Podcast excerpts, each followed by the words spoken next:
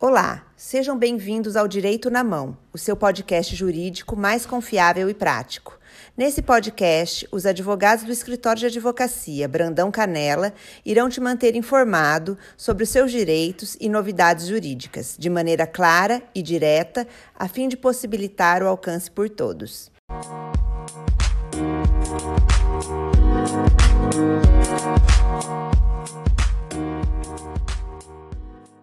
Meu nome é Ana Rita Vieira, sou advogada do Escritório de Advocacia Brandão Canela e hoje vamos conversar sobre como receber um salário mínimo para o autista.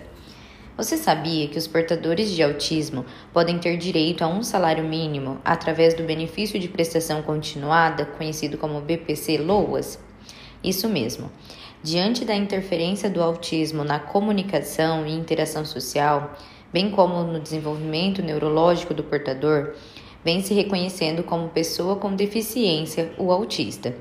Primeiramente, cumpre esclarecer que o benefício de prestação continuada, também conhecido por LOAS, não é uma aposentadoria. Ele é um benefício assistencial.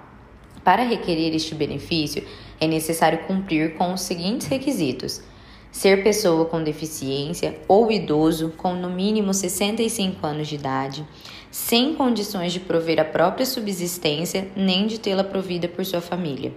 Aqui, considera-se impossibilitado de prover sua manutenção a pessoa que esteja inserida em um grupo familiar cuja renda mensal por pessoa da família seja inferior a um quarto do salário mínimo Destaca-se que o requerente não pode receber outro benefício assistencial ou previdenciário.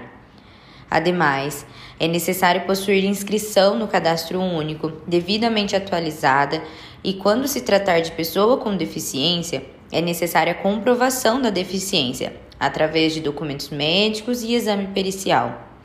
Para ter acesso ao benefício de prestação continuada, preenchidos os requisitos informados, você deve fazer um pedido administrativo perante o INSS. É muito comum a autarquia previdenciária negar ou indeferir o pedido de BPC Loas à pessoa com deficiência.